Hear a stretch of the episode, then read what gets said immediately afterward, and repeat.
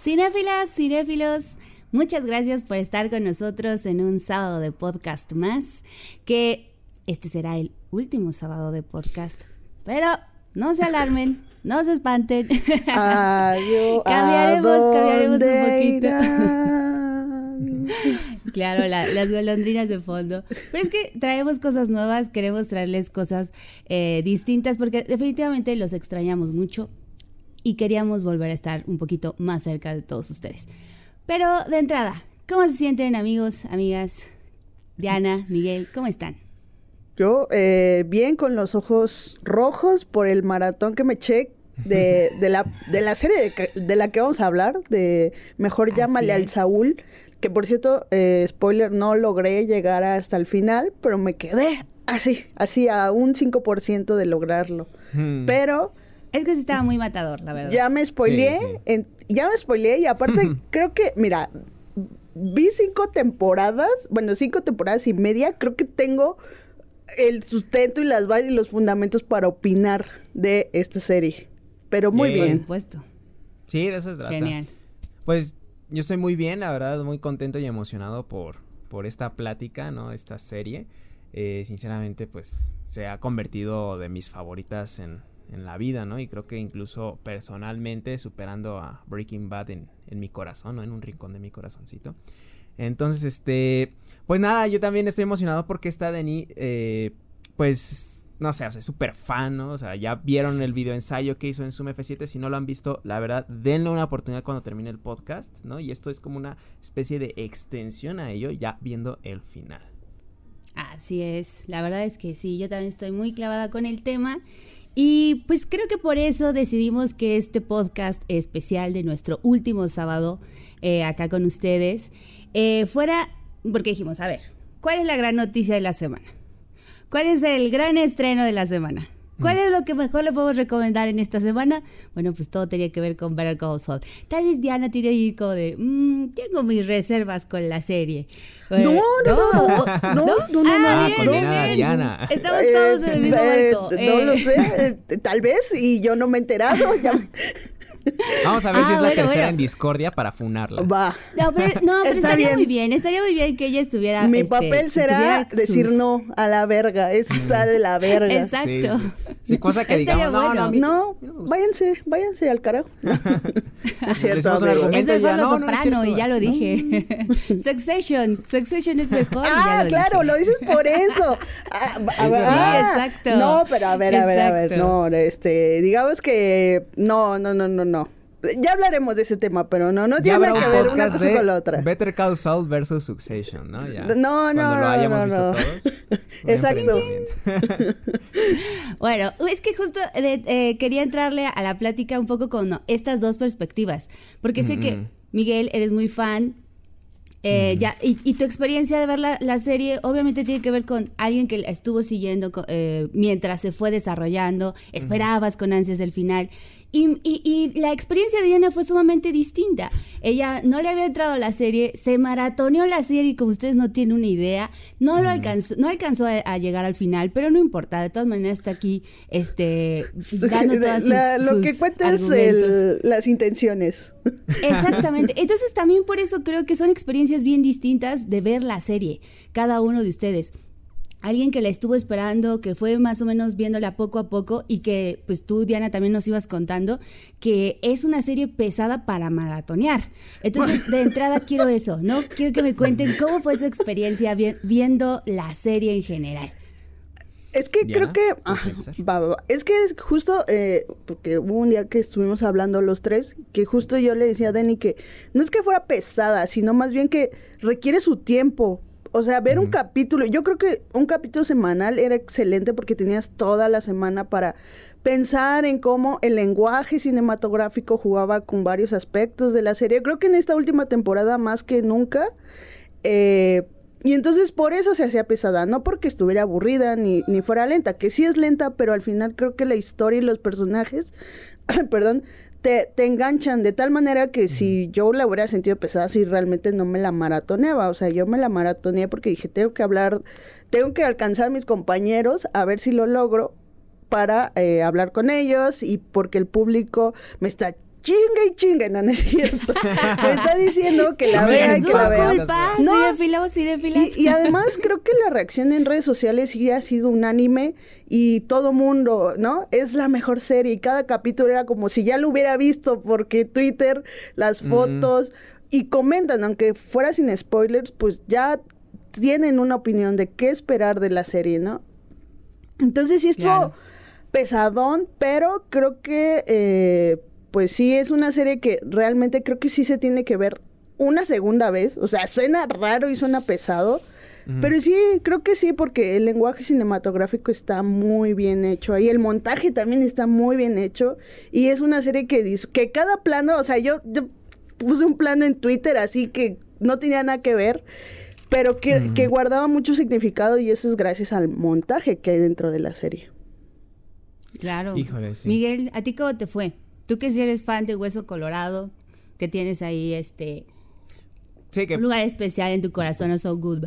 es que es, no te preocupes, es que es bien curioso porque creo que los fans de Breaking Bad, o al menos las personas que disfrutaron la serie de Breaking Bad en términos generales, como que se dividió, ¿no? O sea, siento que se dividió en dos bandos. Había banda que, este, todos creo que unánimamente estábamos como ah, no sé, mirando como al hijo raro a, a Better Call Saul cuando se estaba anunciando, era como, mm. necesita un spin-off, ¿no? O sea, todos estábamos como diciendo un comentario así. De hecho, si mal no recuerdo, en el video que hizo este Jerry de, de Breaking Bad, mencionaba como que cargaba una de estas, este, que caía un poco quizá en algo así como los vicios de la industria de la televisión al estar promocionando el el spin-off, ¿no? De, de, Better Call ¿no? O sea, al tener que extender su propiedad intelectual. Y creo que todos lo veíamos así, o sea, era como, ah, una forma de, de explotar, explotar.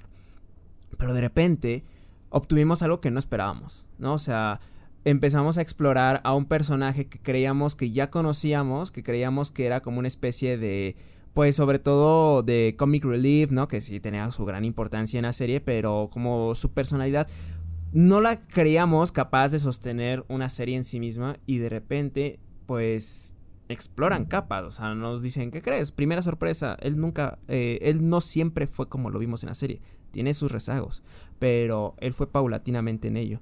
Y entonces creo que la serie te va invitando cada vez más a perderte, a perderte, al punto en donde o sea, te obses o sea, me pasaba de que me obsesionaba con esta serie y decía, híjole, qué hijo, porque ya sé que tiene que llegar a este punto, ¿no? O sea, ya sé que tiene que llegar eh, nuestro protagonista a este punto de la historia en Breaking Bad, pero lo veo todavía muy lejano, o sea, me da miedo que de repente se sintiera muy forzado, muy, muy este, que saltara de, un momento a otro en su caracterización.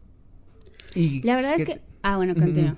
No, o sea, ¿y qué te digo? O sea, ha terminado, ¿no? Terminó esta serie y yo estoy muy feliz. O sea, creo, considero que, que no ha sido para nada una explotación eh, vacía, ¿no? O sea, creo que explotación vacía dentro de Breaking Bad, la serie Sleeping Jimmy, la serie animada, precuela.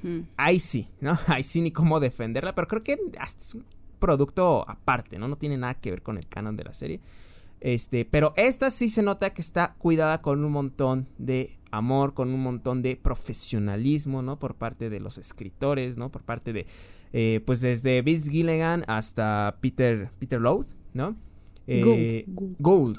Peter Gould, eh, como el showrunner, y dices, wow, o sea, de verdad está muy clavada. Y sí, justo, o sea, creo que fue una serie que también en parte disfruté y barra sufrí, gracias a que iba saliendo, pues, semana a semana, ¿no? O sea, era como, ¿qué pasa? ¿Qué pasa? ¿Qué pasa? Y es que ahorita ustedes ya sacaron como los dos temas de los cuales yo quería seguir ahondando. Era eh, un poco el, fenómeno mediático que se volvió la, propia serie, porque bien sabemos, si, eh, se deriva de Breaking Bad. Breaking Bad eh, trae como, como dejó como la vara muy alta, ¿no? Para lo que viniera después, ya sea como series o algo que se derivara de la propia serie. Entonces, incluso esta duda que tú, de, tú mencionabas, Miguel, este, la tenían los mismos, eh, Bob Otherkirk la tenía, por ejemplo, ¿no? Él decía que en el momento en el que vio el, el espectacular, así a grandote, viendo que todo, que de verdad se iba a ver la serie, decía, híjole, o sea, me entra el miedo de que la gente no la reciba bien porque ellos ya están casados con este con esta otra con Breaking Bad y aquí venimos nosotros a ver si sí nos reciben. Y me pareció muy muy este muy muy gracioso que él decía la verdad es que yo ya estaba acostumbrado a que no se viera lo que yo hacía. Todo lo que yo había trabajado pues era como de ah, no va a pegar entonces no estaba preocupado pero como esto sí venía con con un empuje mediático grande por lo que era Breaking Bad pues entonces él sí, tenía esta incertidumbre. ¿Ustedes qué piensan en general, más allá de lo que es, cómo esté hecha la serie, porque ya llegaremos a ello, pero qué usted, ustedes qué piensan en sí como este fenómeno mediático. Creo que los dos ya le entraron porque mencionas Twitter, Diana, que la gente se desbordó, la crítica, tanto la crítica como el público ha recibido muy bien la serie y los fanáticos también la recibieron bien. Entonces, ¿qué opinan en general como fenómeno mediático a la serie Better Call Saul? Diana. Diana ya nos empezó a platicar un poco de ello, así que... ¿De qué? ¿De Twitter? No, pues... Ajá, de cómo ya recibías la presión, ¿no? De alguna forma. Sí, no, pues, pues es que creo que... Creo que lo que hace Vince Gilligan ya tiene como un sello de garantía ya de entrada. Creo que, y creo que esto pasó con Better Call Saul. O sea, que era como de, ah, viene del del mundo de Breaking Bad, pues va. Y aparte Jimmy, que creo que, bueno, este Saúl, que creo que sí fue un personaje muy querido en la serie. A mí me caía muy bien. Y que creo que, pues nada, creo que al final los fanáticos, fíjate, cuando no hay esa toxicidad que siempre, de la que siempre hablamos, creo que sí funciona para, por ejemplo, impulsar la carrera de Bob, que, que pues yo, antes de Better Call Saul, de Breaking Bad, pues no, y, han salido como clips de Twitter en donde ha salido en el mundo, el extraño mundo de no sé quién sale ahí por ahí sentado. En Friends también sale por ahí. Eh, está... Sí, ya lleva una carrera larga, pero nomás no despegaba el hombre. Sí, sí, sí. Sí, no, no, era, no tenía la relevancia que, es, que tiene ahora.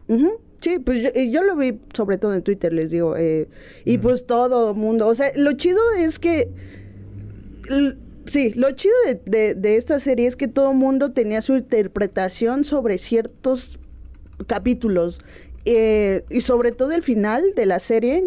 O sea, todo el mundo así en Twitter eh, compartiendo como, es que Jimmy por fin salió y va a venir con spoilers, evidentemente, todo esto. Sí. Y, y es lo chido, ¿no? Cuando hablábamos de, del fin del, del streaming, como la muerte del streaming, pero creo que se refiere más bien a, cine, porque en series creo que cuando viene este tipo de fenómenos, lo único que hace es fortalecer este, este fenómeno de la televisión y del, del streaming en nuestro caso, porque pues en el caso de Estados Unidos era por, por un canal de TV de paga, ¿no? Según yo, y aquí era por Netflix. AMC.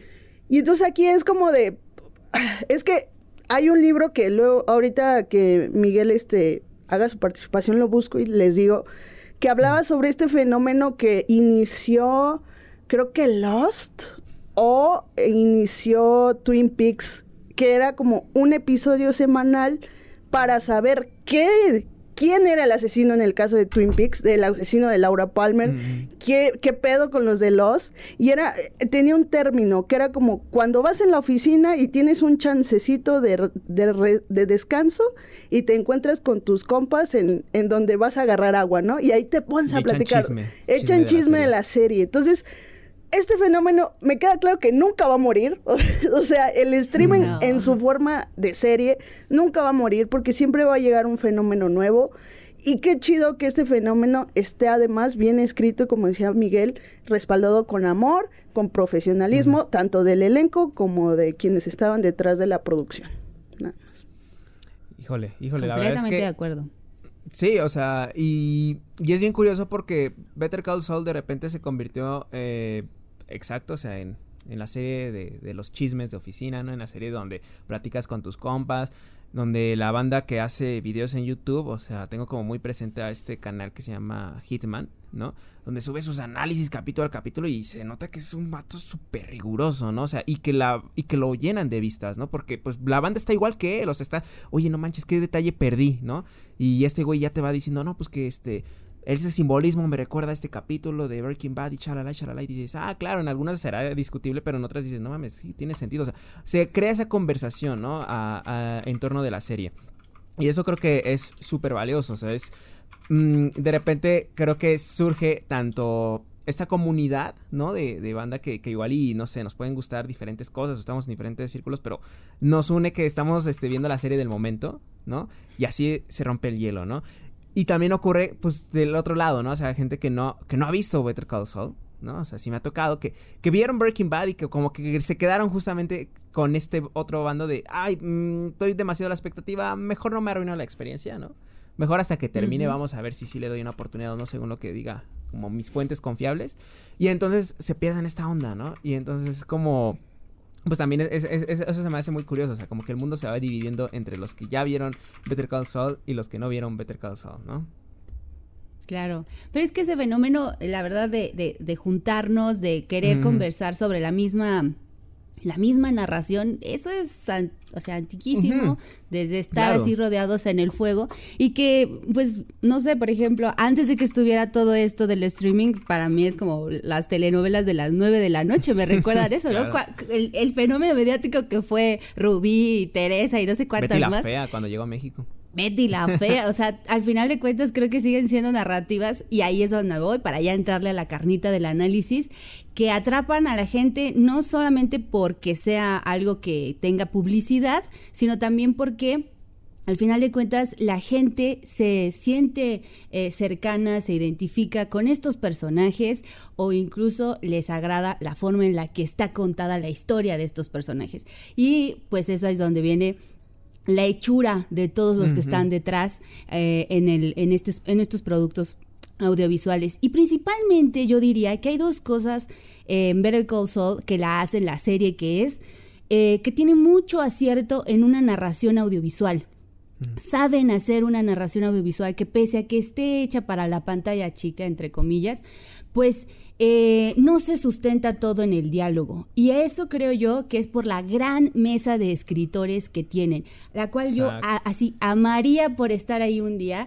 No importa que yo les lleve el café, de verdad, no me importaría. Yo nada más quisiera ver cómo crean la magia. Porque estas personas, eh, les cuento un poquito, ¿no? Les doy un poquito de contexto de cómo es esa mesa de escritores que he llegado a escuchar en las entrevistas. Vince Gilligan y otro de los escritores, Tom Schnauz, eh, los dos fueron escritores en The X-Files. Y el método de escritura que utilizaban allá era con cinco, eh, con index cards. Es decir, eh, tarjetitas en donde van poniendo como los puntos importantes de cada uno de de los actos en los cuales dividen cada episodio y al mismo tiempo los puntos importantes de cada escena. Entonces hay un, picheo de, ideas, de problemas, de soluciones, los van poniendo en estas, en estas tarjetas hasta que tienen como un mapeo de qué es lo que va a suceder y entonces ahora sí se le delega a cada escritor para que termine de asentar todo eso. Pero ya entre todos han creado estos bits de acciones, estos, estos elementos que van llevando de, de, cada acción a cada reacción, que es lo que creo yo eh, genera una narrativa audiovisual, porque no están utilizando todo el tiempo el diálogo, están utilizando los props, están utilizando la música, están utilizando las actuaciones, incluso, y de verdad que me, me, arriesgo a decir que parte de la fotografía también puede estar ahí mismo ya esbozada, porque otra de sus este, escritoras, que se llama Anne Cherkis, menciona, nunca en mi vida había estado en un lugar en donde me pidieran escribir tantas descripciones. Porque todo está ahí, un poco del esbozo que yo le estoy diciendo a todos los demás departamentos, a diseño de producción, incluso a las mismas direcciones, porque hay algunos de los escritores que terminan también de este, dirigiendo, ¿no? O sea, eh, Peter Gould, que es el que eh, showrunner, pero también ha sido escritor, pero también dirigió algunos episodios, Vince Gilligan, no se diga. Este Tom Schnauz, que les menciono, entre ellos también Gordon Smith. O sea, creo yo que esa sala de escritores de verdad estaba así efervescente para poder crear toda esta narrativa desde lo audiovisual. Y lo último, lo último a lo que recorrían era al diálogo. Entonces, cuéntame un poquito más eh, sus pues sí, su, análisis en torno a esta narrativa audiovisual. Ah, ¿Te gustaría empezar, Diana, o quieres que...? No, ya me echas la bolita ya dos veces. Oye. No, pues creí que era como así el orden. Este, no, la verdad es que pues es una serie muy de guionistas, ¿no? O sea, a final de cuentas es Peter Gould, ¿no? Quien le dice a Vince Gilligan, oye, creo que podemos irlo llevando más por este lado. Que como que la idea inicial de Better Call Saul era una temporada, probar con una temporada como de diferentes casos, ¿no? Algo así como que, que dan a entender. O sea, era la oficina de, de este Saul Goodman llegaban diferentes personas con diferentes problemas y... era, más cómico la idea inicial. Ajá, sí, era, era hasta más antológico. Pero eh, Peter Gould, o sea, le nace esta... Pues, eh, pues esta cosquillita, ¿no? De, oye, no, hay que explorar algo más canijo con, con ese personaje que nos lo da, nos lo da. Y a mí me, me encanta porque justo esta, esta, esta serie de, de entrevistas, ¿no? Que, que tienen con el equipo, la mesa de, de guionistas me encanta porque de alguna forma te dicen de lo conscientes que son de trabajar en equipo, ¿no? De trabajar con diferentes guionistas y que no, o no suena, al menos o ellos no lo están describiendo, no lo externan así. Este, que no se están atropellando, o sea, hay conscientemente límites de los que no pueden abusar, ¿no? O sea, que hay como una especie hasta de enciclopedia de hechos de lo que es el universo del, o bueno, el mundo de la serie. Eh, y dices, bueno, pues es que no puede hacer esto porque en tal año dentro de la serie pasó esto y esto y esto, ¿no? Entonces tienen como este equipo, ¿no? Que está ahí, este, pues dándoles un tope, oye, tranquilo viejo, no te aloques, pero eh, tienen de repente una idea y no es como, ah, esta idea no me gusta, yo soy acá como el, el más, este, guionista de los guionistas, ¿no? Yo soy el, el compa de Vince Gilligan y, y no, no, esto no me late, ¿no? No, o sea, como que más bien, este, invitan a que, oye, esta idea no me parece tan interesante, pero pues vamos a, a desarrollarla. Igual y llega algo, algo interesante. A ver si la ponemos con, desde la perspectiva de este personaje. O qué consecuencias nos llevaría. Y si esas consecuencias están muy buenas, pues va, lo tomamos. Si no, pues platicamos. Oye, es que creo que no funciona por esto y esto y esto. Entonces creo que eso también me llama la atención, que dicen conscientemente, es una serie, eh, tanto Breaking Bad lo fue y creo que ya en Better Call Saul lo tienen más aunado como equipo de guionistas, de que tienen demasiados, este, demasiadas notas, ¿no? O sea, están muy, este, uh, están muy mentoreados, ¿no? O sea, a un punto donde en las primeras temporadas lo menciona, ¿no? De Breaking Bad. Había muchas notas por parte de Vince Gilligan y otros de, oye, pues esto no funciona por esto y esto, esto, esto. Y de repente ya tenían guionistas a estos que al principio igual y se frustraban, ¿no? Por tantas correcciones. Eh, pero llegaban ya a un punto donde pues habían mejorado, ¿no? Habían mejorado su trabajo y estos guionistas llegan aquí a, Better Call Saul, ¿no? Entonces, creo que me parece justo que ver esas entrevistas con, con sus guionistas, con, con Peter Golds, este, son como también hasta un material de pues de aprendizaje, ¿no? O sea, para aquellos que, que nos interesa el guion, nos, nos interesa la escritura en general, o sea, está muy enriquecedor, o sea, porque es también, a mí me llama la atención el darle mucha, mucha prioridad, no tanto incluso a los, ¿cómo decirlo? A los hechos a los que se va a llevar, sino al personaje antes de ellos, ¿no? Para que, ok, sí tenemos que llevar este hecho, pero no podemos forzarlo, no puede ser algo que, que no sea natural del personaje, ¿no? O sea, tienen una exploración bien trabajada del personaje, que eso también implica para, este, siendo conscientes de la, de la tridimensionalidad de estos, de que un personaje no siempre es el mismo, ¿no? Este, en toda la serie, ¿no? Y, y de hecho, pues tanto Jimmy como el propio eh, Walter, ¿no? En su, en su propia serie, pues, pues sucedía, ¿no? ¿no? Es el mismo cuando está iniciando que cuando está ah, este, por la mitad, que cuando toman esta serie de decisiones. O sea, también tienen este factor de, de sorpresa que los hacen muy orgánicos, porque están continuamente transformándose, pero es una transformación que tiene sentido, ¿no? Que tiene coherencia, ¿no? Y creo que en toda la serie, alrededor de toda la serie, yo con Jimmy y con Kim, ¿no? O sea, yo lo sentí así, ¿no? O sea, Jimmy, sabiendas, o sea, me parece como un trabajo muy canijo. Jimmy a sabiendas de que eh, el personaje en el que se iba a convertir en algún momento, ¿no? Eh, teniendo el antecedente de Breaking Bad. Pero con Kim o sea, siendo un personaje que apenas estoy conociendo y de repente me va dando pistas y digo, ah, claro, o sea, aquí me le gusta esto, pero resulta que le gusta más de lo que esperaba, ¿no? Este, este mundillo de, de las, este, de las estafas, ¿no? Entonces se vuelve también muy atrapante, muy envolvente, o sea, te deja sorprender por esos personajes y creo que esa sorpresa que te dan los personajes se las dan a los mismos guionistas, ¿no? Es como que lo que me da, da en entender, ¿no? O sea, como que dicen, no manches, si hace esto, se quedan pensando y dices, pues claro, o sea, es algo que podrían hacer al final de cuentas, ¿no? O sea, y nos sorprenderían como personas. Claro, claro. Diana, un poco en torno a, creo que algo de lo que hizo este destacar a la serie, algo que la hacía particular de otras series, y yo sé que tú eres una persona que ve muchas series, este, no tanto. eh, todos estos elementos de los que hablamos, creo que no se sostiene tanto en decir lo que piensan, en decir lo que sienten, por el contrario, lo estamos mostrando y lo muestran, insisto, en los props, ¿no? A lo mejor con este, con esta tapa de la botella zafiro que representa eh, el, esta caída, bueno, no caída, pero como... meterse a, estos mundos, ¿no? De, lo, de lo fraudulento, por así decirlo, con Kim. O sea, los, los props significan otra cosa, la fotografía también es simbólica. ¿Qué, qué nos puedes contar sobre ello? Y juego, ah, ahorita que me dijiste que, que tengo mis pros y mis contras, mira, sí, Succession sí, sí es buena y, y puedo, puedo, puedo decir que me gusta más pero aquí sí le doy, eh, sí le doy el trofeo a Better Call Saul porque sí tiene el montaje, creo que es súper cinema. Eh, Miguel decía que es, es, de guionista, sí, pero creo que es súper, creo que es la serie... Sí, no se, no se detiene ahí. Serie más cinematográfica que he visto en los últimos años. Eh, no he visto varias, entonces sí, mi, mi, mi opinión es muy limitada.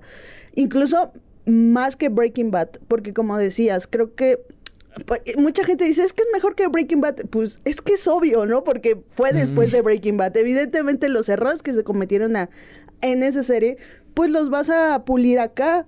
La escritura, todo, lechura, todo, todo, todo. Entonces, vemos, justo yo me acuerdo en los primeros capítulos de la primera temporada, que sale, cuando fue lo de Tuco, cuando Jimmy se encuentra con Tuco en la casa de la abuelita de Tuco hay como una mariposa. abuelita. esa abuelita, este, hay como una una mariposa, pero todavía está en su caparazón. Y es como te están diciendo que Jimmy apenas se va a convertir en Saúl, que es como una metamorfosis que va a ir lento, lento. Y, y, también me acuerdo como hay estos momentos donde encuadran a Jimmy, creo que justo cuando le iban a presentar a Cliff Maine, porque la primera vez que le iban a presentar a Cliff Main por el caso de Sam Piper, este, y, lo toman a Jimmy así, eh, viendo hacia el piso, pero con aire detrás. ¿Por qué? Porque tiene todo el peso de su hermano, todo el peso que, que significa para él dar este paso, Del pero pasado. Del pasado que, que si bien su hermano se lo está repitiendo así de es que tú no vas a cambiar, es que tú no vas a cambiar, pero creo que eh, al final Vince y, este Peter te dicen, es que sí puedes cambiar, güey. O sea, no importa que haya sido una escoria toda tu vida, al final lo que importa es si, bueno, ellos dicen si te arrepientes, que suena un poco un término cristiano, Sí. Muy cristiano, sí. Yo, yo diría que si tomas eh, la responsabilidad de tus acciones, creo que al final mm. eso es lo que importa. Y Jimmy no eh, Jimmy se compró el cuento de que él siempre iba a ser Sleepy Jimmy y que siempre iba a ser una basura y por eso eh, traía todo este peso, ¿no? Y, son cosas que complementan la serie, eh, cosas que el guion se complementa con el montaje y con lo que decías, el, diseño de producción, todo esto. Eh, y por eso yo creo que la serie sí... muchos dicen que es un antes y un después, que también, mm. no mamen, espérense. Mm. tampoco, tampoco creo que si es un antes y un después, pues si vienen series cinematográficas así, de bien pulidas, pues adelante, pero creo que tampoco hay que menospreciar lo que ya tenemos. Eh, pero bueno, eh, en ese aspecto, eh, hablando del, montaje, que es lo que a mí más me llamó la atención y como decías lo de los props, que creo que sí, sí, este Vince Gilligan, que es el, el, bueno, la mente maestra detrás de todo esto, sí tiene conciencia de lo que quiere hacer, ¿no? Y que creo que son estos, este momento de la botella que mencionas cuando es en el capítulo, cuando, cuando empieza la escena que están en la mansión de este Saúl, que creo que nunca, yo, yo nunca había visto la mansión donde ah, vivía este güey. la última temporada. Ajá, mm. donde, donde vivía este güey que es grandísima, es poleta, es como de mal gusto, o sea, de lo grande que es, es de mal gusto. Porque eso también hay que decirlo, o sea, eh, creo que el personaje se fue creando poco a poco. Muchos dicen que, que creo que todos los momentos de la temporada ayudaron para que Saúl se creara. Y creo que uno de los factores importantes, aparte de Chuck, fue Kim. Porque Kim, ah, recuerdo un diálogo donde le dice, es que tú tienes que tener un auto. Bueno, dice, Saúl tiene que tener un auto que sea vistoso y tiene que tener una casa súper grande y tiene que tener una oficina que esté bien ubicada. Entonces todo eso lo tiene este Saúl, ¿no? Pero bueno, a lo que iba de la botella, pues sí son momentos que te calan, porque aparte de que dices, es el inicio de, del fin, pero es que también es el inicio de su relación con Kim, porque fue la primera vez que los vimos besándose. Entonces está bien chido cómo, cómo es la decadencia y cómo un objeto, que, que, sí, que en cine sí lo vemos mucho, pero en la serie es como de, wow, o sea, sí, sí te impacta. Bastante, bastante. Y ahorita ya le desarrollaron bastante bien todos estos eh, elementos de, de cómo si bien lo que mencionabas, este, Miguel, sobre que es una serie de guionistas, creo que es porque todos estos elementos que retoman los otros departamentos están ya esbozados ahí. Y tiene mucho que ver con eh, lo que ustedes, ambos, los dos ya dijeron sobre el desarrollo del personaje. Cómo han desarrollado a estos personajes. Y tiene que ver también mucho con que todos ellos entendieron, conocieron a estos personajes más allá de lo que vamos a ver en pantalla. Hay una tridimensionalidad incluso que desconocemos nosotros como espectadores, pero que ellos sí entendieron para poderlos desarrollar. Mencionaban, eh, si, si se nos está haciendo pesado desarrollar esto es porque no los entendemos, es porque no sabemos a dónde van, qué es lo que desean estos personajes. Tenemos que poner en pantalla sus deseos antes que lo digan, que se noten sus deseos, que veamos qué es lo que quieren, porque eso convierte a personajes que no son estáticos, todo el tiempo van a estar buscando, buscando cosas. Eh, sí, por, es, por supuesto, los dos pilares, los dos grandes personajes de Better Call Saul son Jimmy McGill y Kim Wexler, pero también ahí eh, llegó Mike, que también le dieron la oportunidad de desarrollar todo el personaje, porque evidentemente era difícil sostener una serie solamente quedándonos con Jimmy McGill, solamente quedándonos con Saul Goodman había que desarrollar todo este otro mundo de la, de, pues de la delincuencia y del narcotráfico alrededor de él para que en algún punto esas dos líneas se juntaran y, y convirtieran pues al personaje que conocemos.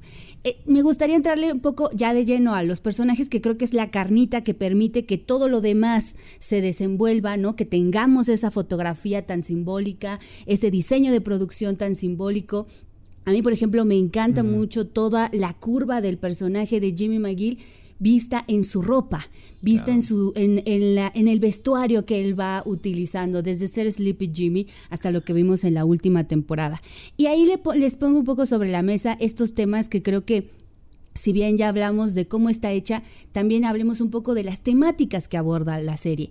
Eh, es, este Peter Gould menciona, nosotros teníamos la gran duda de si ya sabemos quién es Saul Goodman en Breaking Bad, es sí, cómo llegó ahí, toda la serie es un gran cómo, pero también es qué está resolviendo el ser Saul Goodman. No solamente queremos que ahí está el resultado, ya se hizo Saul Goodman, no, queremos saber ¿Qué es lo que está resolviendo dentro de su vida el que se haya convertido en esa otra persona? Porque queremos que fuera alguien diferente al inicio. Y tiene una palabra que, en, bueno, cuando él describe esta, esta, esta reflexión, Peter Gould menciona que él se aplana, dice flatness, que Jimmy McGill se, se aplana en Saul Goodman. se aplana. A ver, sí, perdón, chiste bobo, ya saben cómo soy no te preocupes, no te ya, me voy, ya me voy. Entonces, es, ay. Regañar, no, tranquila. Tú quédate, quédate.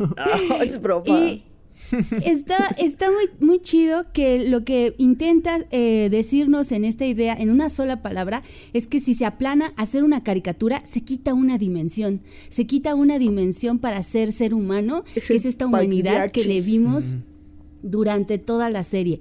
Creo yo que dentro de estos temas a mí me gusta mucho la idea de la identidad. ¿Qué es lo que te hace a ti ser la persona que eres para que en un momento decidas ser alguien más y en qué momento regresas a tus orígenes? Creo que también está de por medio, eh, como se ha mencionado mucho, las decisiones que cada quien toma en su vida para llegar a un punto en específico y los deseos que ahí lo, veo mucho en torno a cada uno de, los personajes, pero principalmente con Kim y la curva que tiene. Tantos fue su deseo hasta dónde la llevó y que muy probablemente la llevó a una cúspide y la volvió a tirar. Y me encanta cuando le preguntan en una de las escenas, volvemos, cuando tienen que usar palabras las usan muy bien. Eh, bueno, Kim, ¿por qué quieres esto? ¿Por qué quieres este ¿Por qué querías eh, cambiar de empleo? ¿Por qué querías este, este, eh, eh, entrarle a una gran firma? ¿No? Cambiar de mm. vida como eras cuando estabas pequeña. Y ella simple dice, ella simplemente dice more. Yo quería más. Ah, entonces, ¿qué onda? ¿Cómo ven con los temas que aborda este Better Call Saul? Ya les mencioné algunos, pero igual, ustedes algunos temas que, que vean. Híjole, híjole. Pues es, que, justo eh, mm. lo que yo decía, ¿no? Que, igual aquí ahonda un poquito más. Creo que para mí el arco, cuando empieza a aparecer Saúl, que es muy obvio, es después de la muerte de Chuck. O sea, después de la mm. muerte de Chuck tenemos como estos capítulos donde Jimmy pues no sabe cómo procesar su muerte, luego viene como Howard le dice que se suicidó y entonces este güey aparte le pone la culpa a él, ¿no? Es como de, mm. bueno, tú vas a tener que cargar con esa responsabilidad, pues cuando la responsabilidad, bueno, para empezar, es de Chuck, porque él se suicidó, pero lo que lo llevó a las decisiones que eh, creo que creo que también los creadores dicen, la serie es una es una es una serie de cosas eh, de acciones erróneas, algo así. De hecho, un capítulo así se llama, eh, acciones equivocadas o decisiones equivocadas. Eso es toda la serie, una serie de, de, de, de cuestión, de malas, malas decisiones, así se llama el, capítulo. Entonces, eh, pues Jimmy también tenía que ver con la muerte de Chuck, pero nadie, nadie sabe hasta la fecha que Jimmy fue a la oficina de los seguros de abogados a decirle a la señora que había que Chuck se había equivocado. Y entonces él carga con esta culpa. Entonces, como decías, ¿para qué sirve Saul Goodman? Pues para tener un disfraz, para ser el abogado, pues tanto me dicen basura, pues voy a hacer la basura que ellos dicen, pero lo voy a hacer bien, que ese es otra de los aspectos que a mí me gustan y que por eso están bien escritos tanto este Walter White como eh, Jimmy McGill, porque son buenos en lo que hacen, o sea, son unas mentes brillantes que malas decisiones los llevan al barranco, pero son suyas, o sea, eh, y bueno, eh, algo que lo regresa al camino, ya les dije que yo ya me spoileé todo, pero que se me hacía súper, eh, o sea, es como de, sí, era obvio que iba a pasar. Cuando Jimmy regresa a ser Jimmy, es decir, en el último episodio, lo hace por Kim. O sea, y entonces es muy bonito. O sea, Saúl se convirtió en Saúl por Chuck, por su hermano que nunca lo quiso, bueno, que lo quiso de una manera rara, pero que también lo envidiaba. O sea, ah, es que también me, me encanta. Una relación muy complicada. Pues es que son humanas, relaciones muy complejas de te amo hermano, pero también te envidio y quiero que sufras. Pero te quiero Ajá, también. Exacto, entonces creo que una de las cuestiones que a mí me gustaban de, de bueno, que me van a seguir gustando de, de Better Call Saul, es que son personajes que se sienten naturales, o sea, que se sienten reales, como personas que tienen conflictos, como Kim, ¿no?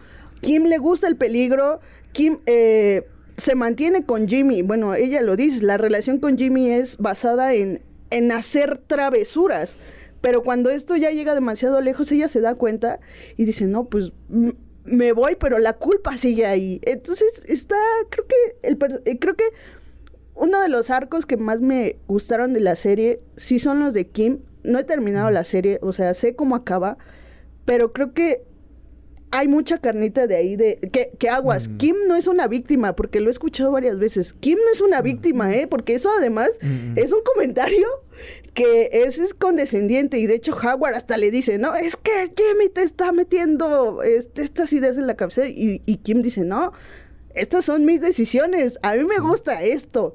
Ya, ya las consecuencias, pues ellas las afronta incluso, ¿no? Creo que es el personaje más maduro de, de, de, todo. Y creo que incluso las acciones de Kim repercuten en lo que va a hacer Saúl, eh, bueno, Jimmy al final de la serie y este Chuck. Creo que también es uno de los personajes que, que ya te había dicho, Denny, que me cagan, eh, que me cagan, que me cagan, pero me cagan porque, porque creo que es el más complejo, o sea, por eso me caga, porque, o sea, tiene razón, pero me caga que tenga razón, o sea, sí, Jim va a terminar destruyendo a todos, pero me caga que tenga razón, me caga que sea tan recto, pero al final eh, creo que conforme ya después de su muerte nos van enseñando varios cachitos de Chuck y dices, pues al final era un vato dañado, pero no, no merecía todo lo que le pasó, eh, y pues nada, creo que esos son mis bueno, y Nacho, pero pues Nacho creo que es un personaje eh, que ya lo hemos visto, pero también me gusta su, su arco de redención. Es que es, bien, es bien este, curioso porque creo que a nivel de relevancia termina obteniendo más relevancia el arco que tiene Chuck y de esta Kim, ¿no? Con cada uno con este, pues Jimmy, ¿no? Y con Nacho o sea, creo que estaba muy padre en el momento de, verlo, pero creo que con Nacho es más hacia dónde va a, terminar. O sea, ajá, o sea sí, porque está enfrentándose al peligro, ¿no? O sea, constantemente, pero él desde el inicio ya está sumergido.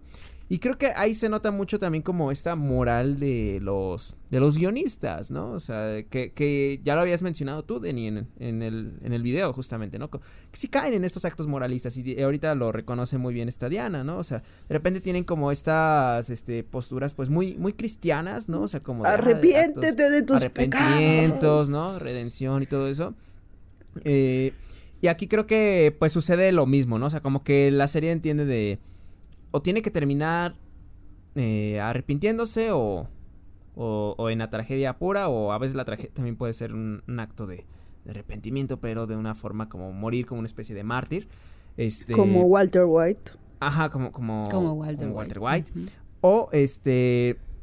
Y aquí con, con Chuck me parece que la muerte es súper trágica y al final de cuentas, es que creo que la serie también se podría entender de con Kim y con Chuck de dos maneras. O sea, con Chuck es esta este, alegoría de Cain y Abel, ¿no? O sea, es esta eh, historia mm. de hermanos que, que son opuestos, ¿no? Que están, este, que están obligados a, a justamente, ¿no? A, a, convivir y lo que tú, lo que tú quieras por su, por su hermandad. Y que hay posibilidades, este, y de hecho al final de la serie nos lo, nos lo dejan súper claro, creo yo. Había posibilidades de que justamente si se unían, si eh, se esforzaban por dejar sus tensiones de lado, ¿no? Por tratar de... Sus máscaras. enmendarse y todo eso. Ajá, o sea, esas máscaras, esas envidias, ¿no? Las posturas que tomaban a partir de la envidia, de la competencia. Este, podían llevarlos a un, a un camino, este, mucho mejor para cada uno, ¿no? De ellos. Pero tenemos eh, más bien como que es esta como que este conflicto en donde ellos dos están enfrentados, ¿no? Constantemente, llega un punto en donde no encuentran otra salida más que uno deshaciéndose del otro. Y termina ganando el hermano, este, pues el, el, el, Sleeping Jimmy, ¿no? O sea, termina ganando, pues ahora sí que, que el hermano, este, gamberro y todo lo que tú quieras. Y la única salida que, que encuentra Chuck ahora al ser despojado es la es este un, un suicidio, ¿no? Un suicidio que, que es discutible si fue consciente o, fue muy consciente porque ya estaba en un en un punto Yo creo que te lo deja muy claro la serie cuando te muestra la casa destrozada que te dice el nivel de mental que en el que estaba el ese güey. mental que estaba de ansiedad, ¿no? Y, y, esa forma en que iba pateando lentamente, ¿no? La la este la lámpara de aceite, el farol. El farol. Y, o sea, ya entonces la serie se torna a qué pasa cuando esta fuerza no tiene su contraparte, ¿no? ¿Qué pasa cuando este personaje ya no tiene de alguna manera esta gran ancla moral que era su hermano, esta gran, este... Eh, el de, fuerza contraria, ¿no? El que le dice, a ver, estás haciendo esto mal, pendejo, ya para de hacerlo, ¿no? Exacto, ¿no? O sea, es como que también lo, lo, ves de esta manera y dices, ah, claro, sigue siendo la historia de estos hermanos, porque si bien Chuck ya no está presente ahí, eh, físicamente, pues sí se hace presente de otras maneras, ¿no? En el último episodio. Exacto, o sea, y en los, según yo, o sea, esto es una teoría mía, este, según yo incluso cuando estamos en el uh, penúltimo, antepenúltimo, hay un momento donde el personaje de Jen, de Jen Tarkovic, ¿no? Que es ahora el nuevo... Jen. Jen, Jen Tarkovic que es el nuevo es el nuevo seudónimo de, de, de Jimmy. Agarra la lámpara. Se va a Rusia y, se hace gran cineasta. Fin. Eso es lo que pasa. Oye, porque sí, ¿no? Tenía como sus dotes acá de, de dirigir. De cineasta, de, yo, de cinéfilo babador, sí, sí, sí. Sí, sí, sí, de hecho. Pero ahora como que ya se, concentrándose más. Los estudiantes de cine eran God, güey. Fueron, ah, fueron lo mejor. El gran comic relief de. No, mames. Yo creo que ahora van a tener ellos su propia serie, ¿sabes? Aparte. no, este. Uh, tenemos este personaje que de repente agarra la lámpara y, y no sé, tiene un zumbido muy particular. O sea, un zumbido muy particular esa lámpara que es una que pues escuchaba cuando sufría shock con, con las luces, ¿no? Entonces de alguna forma como que hay cosas que nos lo van recordando, nos lo van recordando. Eh, pero por otro lado también tenemos, y sin apartarlo este, de ninguna manera, la historia de Jimmy Kim creo que es como una historia de amor, ¿no? O sea, eh, podría decirse, ah, es que este, Breaking Bad es un, digo, eh, Better Call Saul es una, es una historia de amor, ¿no? Porque al final de cuentas, mucho del deseo que despierta este Jimmy no es nada más por ser un buen abogado, sino también es por conseguir el amor de esta, esta Kim, ¿no? Y, y esta Kim como que también se presenta no como una, este, una simple figura de deseo, ¿no? un objeto de deseo, ¿no? Porque a final de cuentas ella también empieza a desear esto a pesar de que, y eso está increíble, en pantalla no nos lo tienen que decir, o sea, vamos, vamos entendiendo como ella dice, ok, esto me gusta, pero con ciertos actos, hasta como el hecho de haber rompido... Eh, me gusta, pero me asusta, la me verdad. Me gusta, pero me asusta. Un poco para Kim.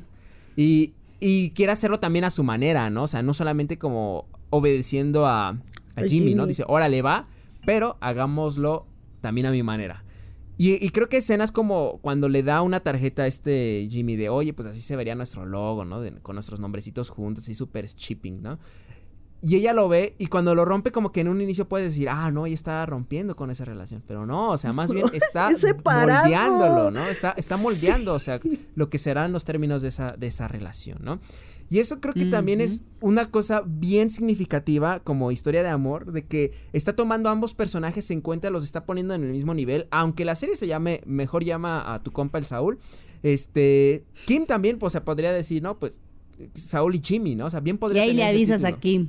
Y ahí, ajá, y, ahí, y también ahí le dices a, Kim, ¿no? Invítate a Kim y a Saúl a echar desmadre.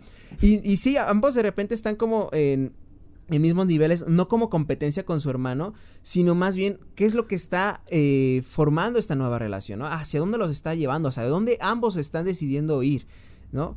Y, y pues uno afecta al otro, ¿no? O sea, en todo momento de la serie, la decisión que toma este Jimmy en algún momento va a afectar circunstancialmente a Kim, pero las decisiones que toma Kim frente a Jimmy lo afectan circunstancialmente, ¿no? Y entonces tenemos estas discusiones que, por ejemplo, me parece súper eh, revelador lo que dice esta Diana, ¿no?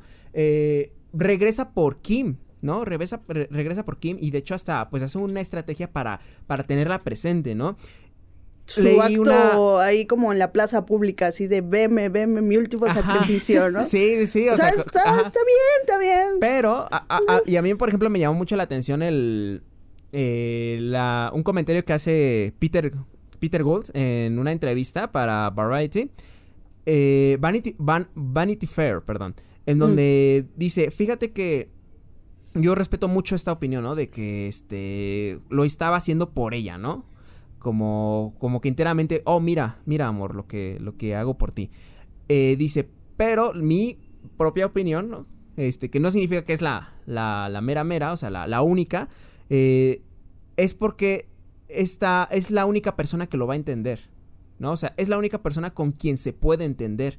Y a mí esa parte me parece un poquito más, este, fuerte dentro de esta, entendiendo a Better Call Saul como una historia de amor, porque no es solamente otra vez el cortejo y todo lo que tú quieras, sino ya es una manera hasta de aceptar que el uno son el uno para el otro porque incluso hasta dentro de pequeñas decisiones se, se pueden comprender, ¿no? O sea, se pueden entender cómo se está sintiendo el uno del otro. O sea, este Jimmy se sorprende en el último capítulo de la decisión que tomó Kim ¿no? Perdón por el spoiler, Diana, que no lo has visto, pero, pero se sorprende, o sea, genuinamente y dices, ok, se estará molestando, se estará enojando, se, sentará, se sentirá traicionando y nos sorprende al tomar una decisión parecida y dices, ¿por qué fue? Y entonces como de repente voy pensando y digo, pues es que es, es porque entiende a Kim, o sea, entiende que se está sintiendo culpable, que, que siente que tiene que resarcir el daño, que tiene que pagar las consecuencias. Y este Jimmy de alguna manera dice, creo que yo también me siento igual, porque ya, vi, ya conocimos en varias temporadas atrás que Jimmy no es un desalmado, ¿no? Que Jimmy no es este sencillamente un, un Walter White que, puede hacer... No es una caricatura. No es una caricatura como, como creíamos que era, ¿no? Y entonces se acepta de esa manera, ¿no? Y entonces hace este acto, ¿no? Y, y, me parece que tiene como muchas capas esa escena, ¿no? De, del último capítulo. Y eso a mí por eso me parece como, wow, o sea, como historia de amor me parece increíble también. Creo que mm, ahorita ya entrándole así de lleno a la última temporada, este, porque todo esto que estuvimos platicando sobre la serie en general es porque todo está conectado. O sea, no, no es como que eh, se nos olvide por completo todo lo que sucedió cinco temporadas atrás definitivamente cada una de las temporadas, cada una de los como de los niveles a los que iba llegando los personajes durante estas cinco temporadas terminan por caer acá. Y las dos grandes líneas narrativas, insisto, la parte de la delincuencia y la parte de, de, de la persona que es Jimmy McGill, se fueron cada vez, o sea, empezaron cada quien por su lado y y cada vez se fueron entrelazando, entrelazando, entrelazando, eh, hasta llegar a este punto que creo yo de, de, los de la temporada, de la última temporada, el gran episodio que fue el 9, en donde se siente como se rompió todo. Y menciono el 9 específicamente posterior a la muerte de Chuck. Gran spoiler, ni modo. Ah, digo, de Chuck no, de Howard. A la, a la muerte de Howard. Es ahí donde estas dos cosas verdaderamente se unieron de una forma trágica, evidentemente, pero que da eh, el, el eh, uno de los puntos de no retorno de la, de la serie. Si bien sabíamos que también un punto de no retorno era este momento muy simbólico de cómo eh, eh, deja acá, bueno, le tuvo que tirar su helado, ¿no? En una de los, este, de los episodios de la temporada 5 y cuando regresa está lleno de hormigas y es como... Mm. Bueno, él no regresa, más bien eso es lo bonito, que no regresa Jimmy. No. No regresa siendo... No, no, el personaje de, Bob regresa al punto, regresa literal a ese punto donde están las hormigas. y él ve todo. Sí, sí, sí. Entonces, eh, ahí está como algo que se le perdió, eh, esa tal vez esa última oportunidad de tener una vida separada del cartel.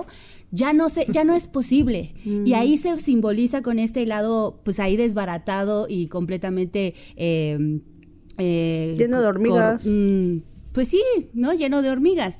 Que vuelvo al punto llega la, temporada final y estos dos mundos que cada vez se, fusionaban y se fusionaban más, llegan a estar los dos en escena, ¿no? Representado con Lalo Salamanca, representado con Howard. Se, suscita el, el eh, pues el asesinato de Howard y yo no, o sea, sí es la gran sorpresa, pero para mí es todavía mucho más violento el episodio 9 porque ahí es donde se nota cómo esa gran violencia que, que, tiene el narcotráfico, ese mundo tan agresivo, los ha trastocado por completo. Y es donde empieza pues el verdadero fin de, de, los dos, ¿no?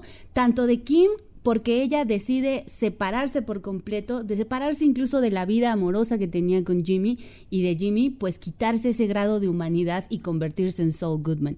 Terminar de hacer como un poco esa, esa última transformación.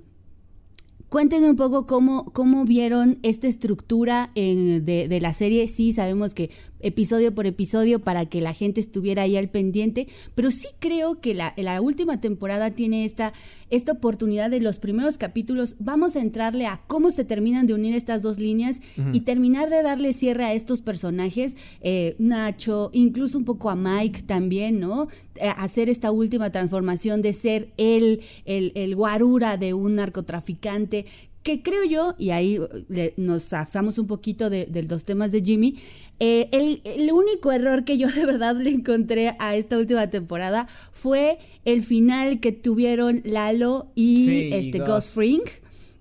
Y fue por eso que en, en un podcast Diana te decía, mm, más o menos, porque em, la verdad es que creo yo que tenían que terminar eso lo más pronto posible. Y lo terminaron. Le hubieran dado un poquito de, clases de español al pobrecito de ah, Esposito.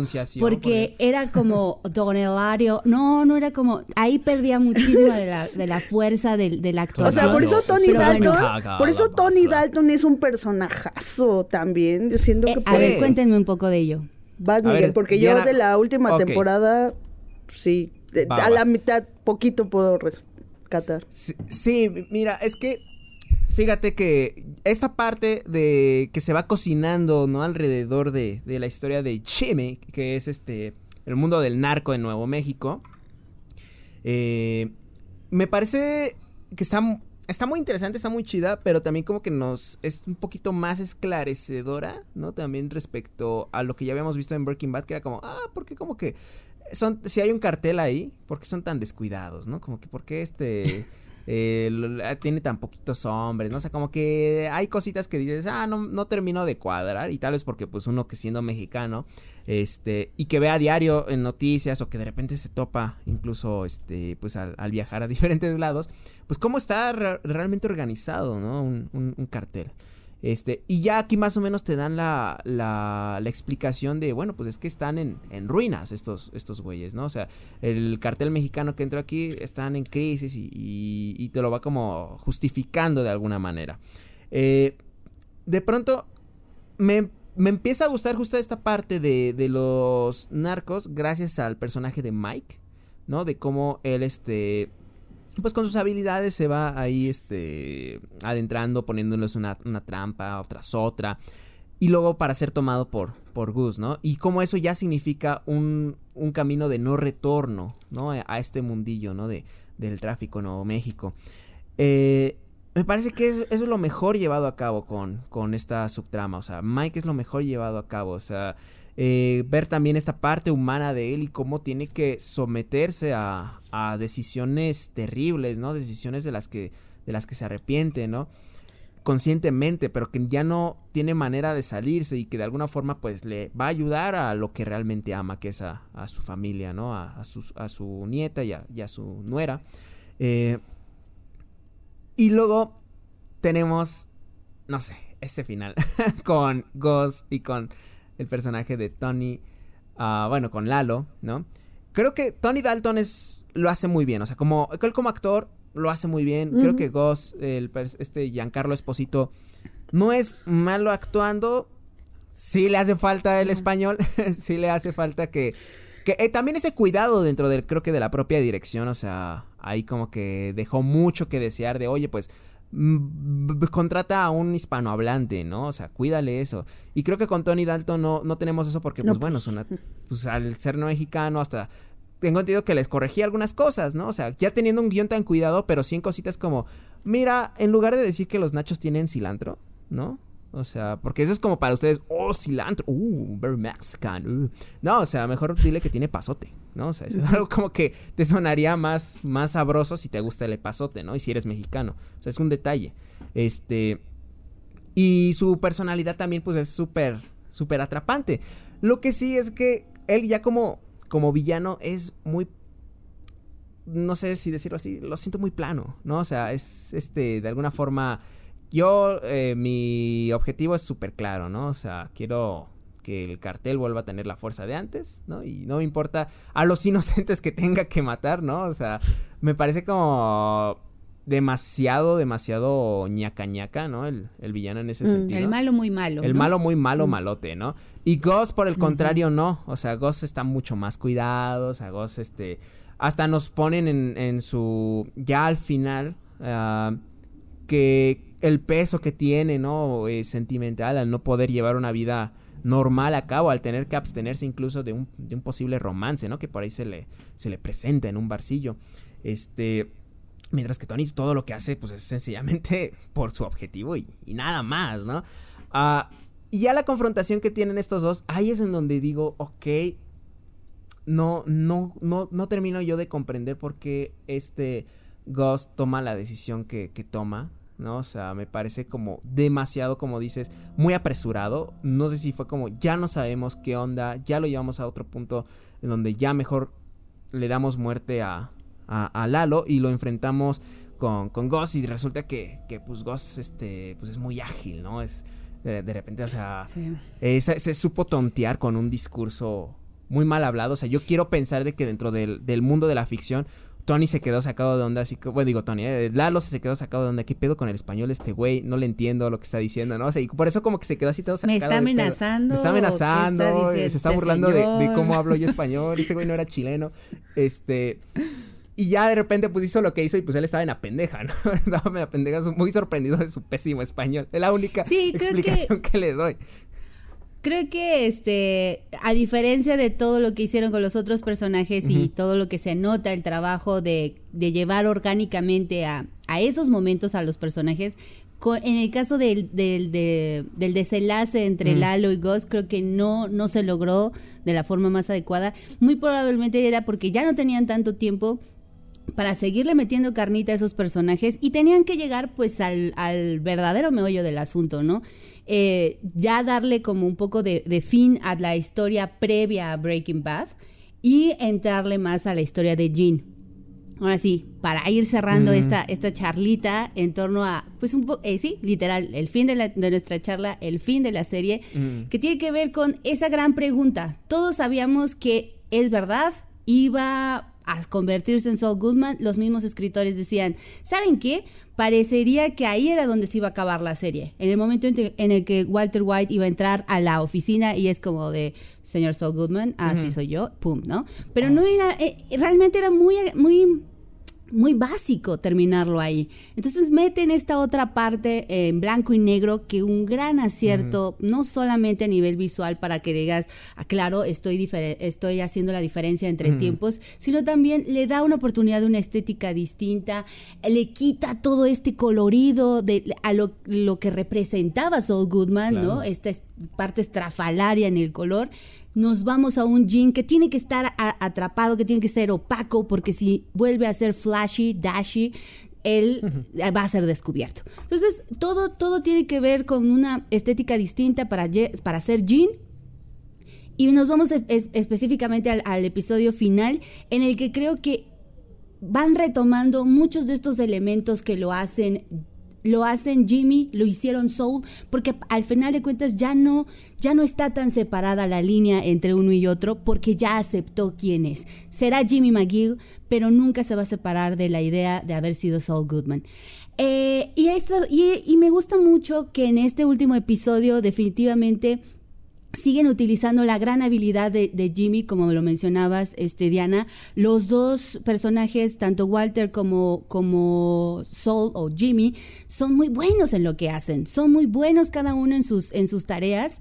Y por la literal, Jimmy cae nuevamente por tanto se levanta como se cae por su gran labia, por la forma en la que él se desarrolla con este show, como showman, que tiene como gran performance, lo que dice y cómo lo dice.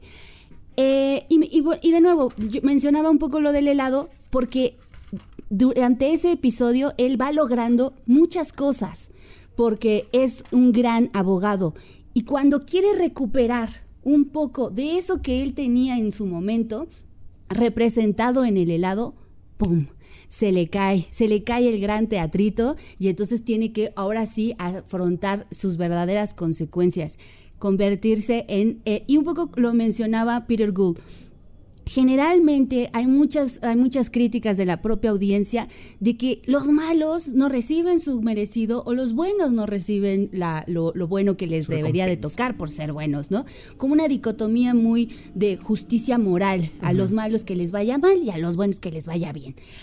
Pero yo creo que aunque la serie puede llegar a ser moralina porque todos aquellos que terminan haciendo algo malo reciben un cierto castigo, reciben una cierta redención, yo pensaría o yo me, quedo con esta sensación del último episodio, es que Jimmy termina por estar en paz consigo mismo, termina por estar en paz por la identidad que cobra, termina de estar en paz porque limpia esa culpa, termina de estar en paz porque ha ha decidido dejar de lado a esa caricatura, pese a que siempre la va a hacer, pero la deja de lado para dejar de lastimar a los demás. A eso, eso que siempre le dijo Chuck, ¿no? Muy bonito el, último episodio, va y viene entre las temporalidades, no solamente por irse acordando, sino como por ir eh, eh, reforzando esta idea de que todo el mundo le dijo, tú eres siempre una basura, y después dijo, no es cierto, yo no quiero ser esa basura y me voy a redimir. Y la única persona que tiene la oportunidad de hacerlo soy yo.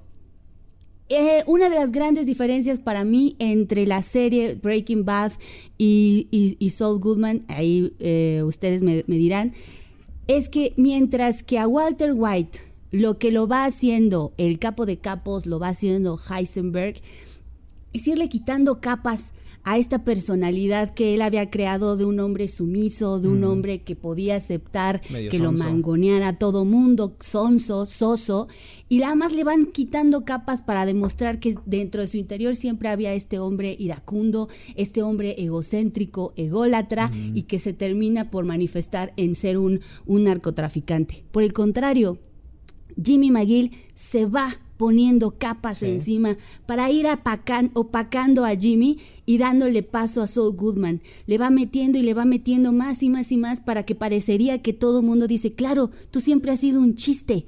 Pero entonces llega nuestro episodio final y es como, quítense, yo ya no quiero todas estas capas que me han puesto y termina con, pues, siendo simplemente un prisionero, ¿no?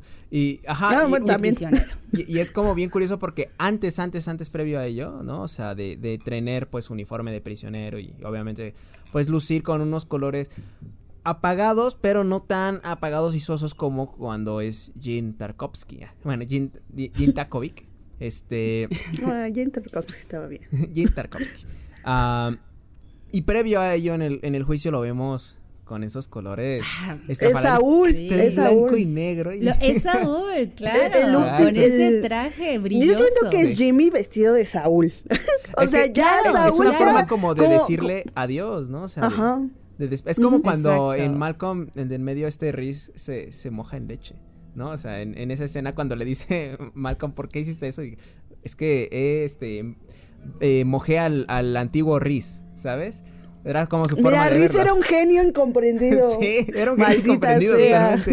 y, aquí lo, y, aquí lo, entendió totalmente este Jimmy, ¿no? Y lo hace, ¿no? Lo hace de alguna forma, moja en leche el traje, ¿no? Bueno, o sea, literalmente se, se pone un juicio como acepta su castigo, ¿no? Y no un castigo al que de hecho desde un inicio ya le estaban rebajando 30 años, ¿no? Antes, antes de, los 7 años, ¿no? Y ya después, este, no, dice, no, ¿sabes qué? Sí, ochenta y tantos años, o sea, prácticamente moriré aquí en la cárcel, ¿no? Eh, ya siendo vestido como Saul Goodman, ¿no?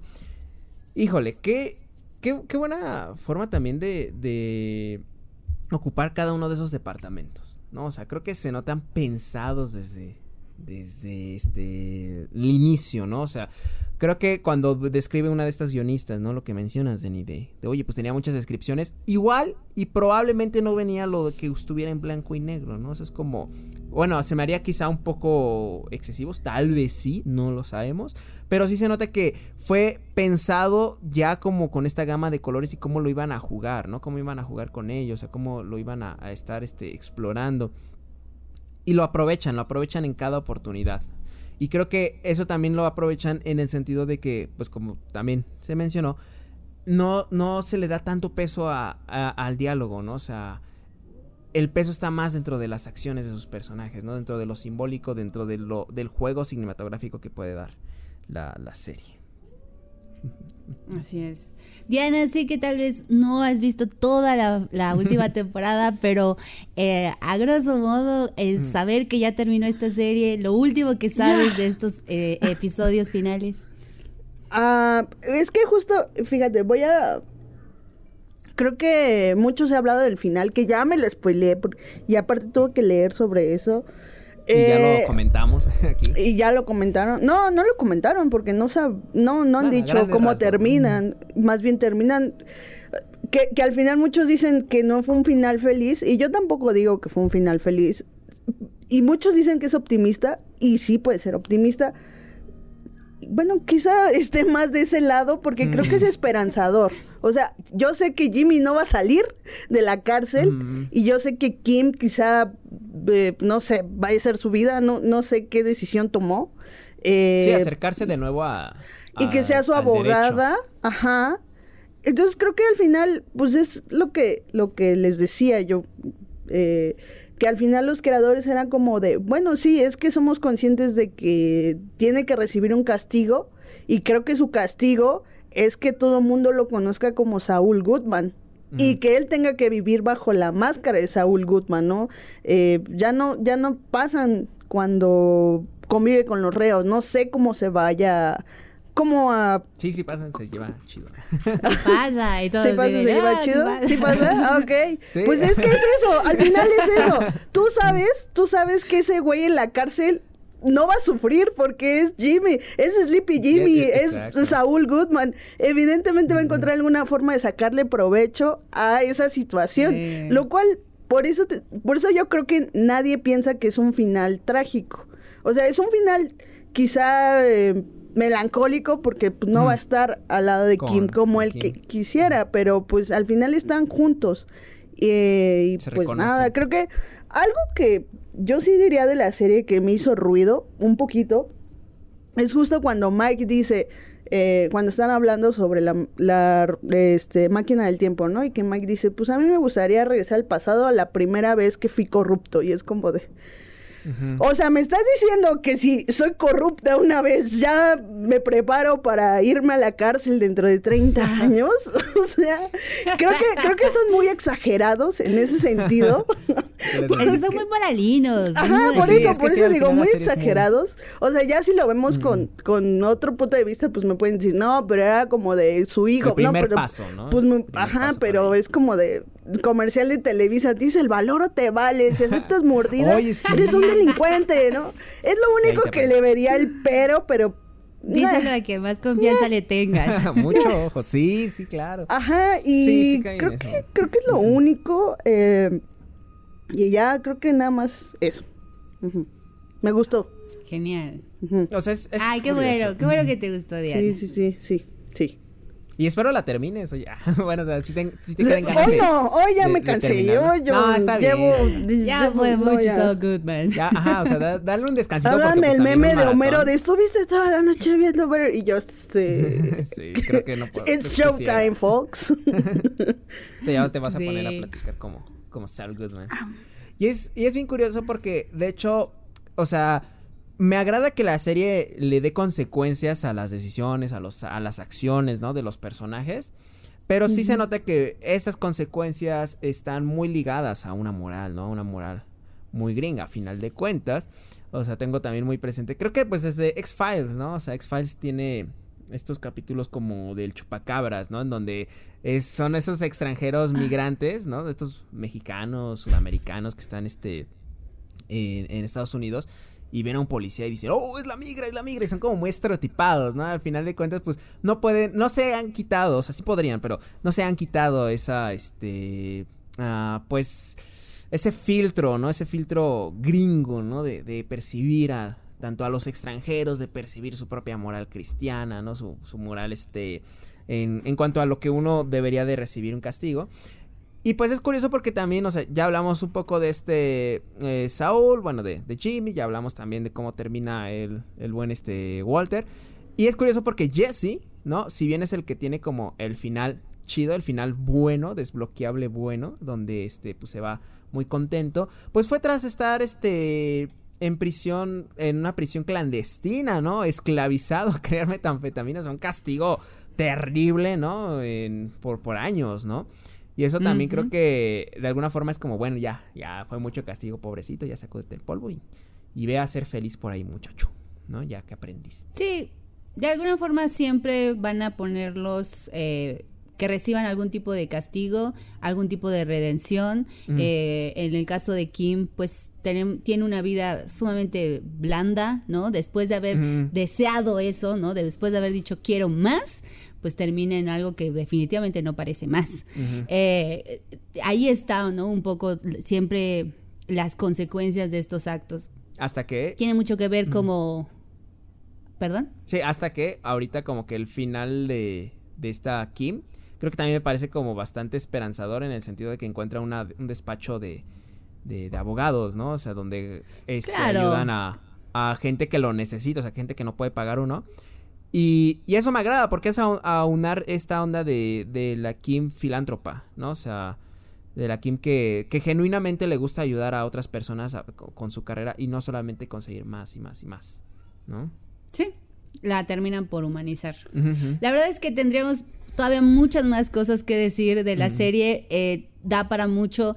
Porfa, si les sigue interesando, pónganos aquí en los comentarios sus experiencias viendo la serie, qué les ha parecido, qué opinan sobre todos estos temas que estuvimos hablando, de esta eh, gran distinción que tiene la, la serie sobre cómo contar sin decir, más bien mostrar, y cómo desarrollar personajes que se sientan humanos, que se sientan complejos. Eh, igual y no lo tomamos tanto como referencia a la serie en cuestión de, representación de otras culturas. A lo mejor ahí les, falta, les falta un poquito de, de, ser un poco más abiertos, pero bueno, algo, algo debería de tener.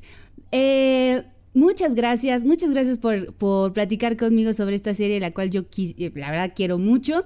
Eh, Ahí chequen el video ensayo que ya les, les preparamos de la primera a la quinta temporada. Ahí hablamos igual con mucho más detalle de todo esto, la gran serie que es.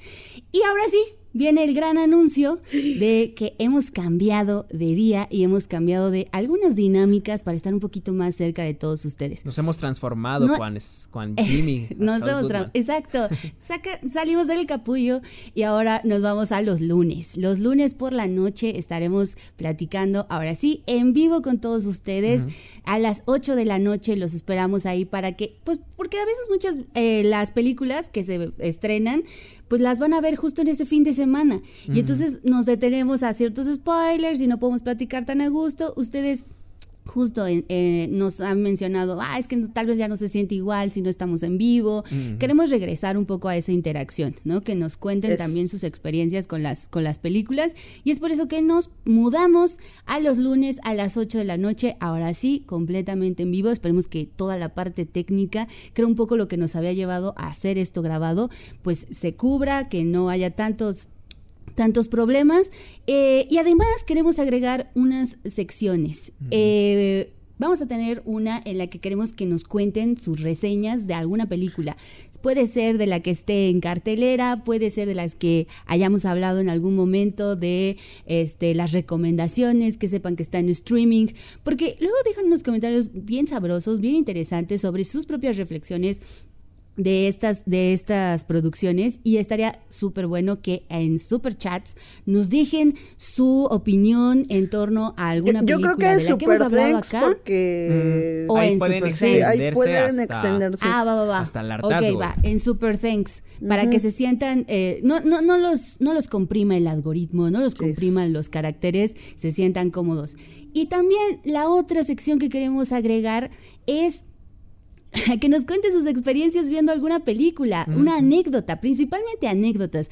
La verdad es que cada vez que uno va al cine o se enfrenta a una película, te pasa de todo y queremos justo conocer cómo les ha ido en esas experiencias, porque a nosotros cada vez que vamos a, ahora que hemos platicado tanto sobre el streaming y cómo está cambiando la ida al cine, pues hasta ahí tenemos un poquito de nuestras experiencias viendo una película. Pueden ser graciosas, pueden ser no graciosas, hasta trágicas, un montón. Nos lleva como un montón de reflexiones. Una, bueno, espero que no me esté escuchando. no voy a decir nombre, pero una amiga fue con su novio a ver La La Land la terminaron de ver, saliendo del cine rompieron. Ella rompió con el amigo. Me acabo de dar cuenta que tengo que romper contigo, Pues imagínate no el que le pegó. O sea, esa es una, es una historia trágica. O tal vez de libertad, porque ella se dio cuenta que era como de, ah, ¿qué hago con este güey, no? Esta película me ha abierto los ojos. Ajá. Entonces, sí, si tienen una experiencia así, ¿no? Similar. O sea, alrededor de la película, pues está, está muy chido, ¿no? Ah, estaría súper bueno. Mm. Igual, eh, super eh, chats o en super thanks, dependiendo de qué tan largo sea el chismecito. Pues ahí ustedes deciden por este si super thanks o super chats. ¿Vale? Y pues nada, muchas gracias por estar acá con nosotros. Un placer platicar con ustedes, amigos de Better Call Saul. Disfruten la serie, cuéntenos cómo, cómo les va y nos vemos el lunes. Yo. Ahí la vemos.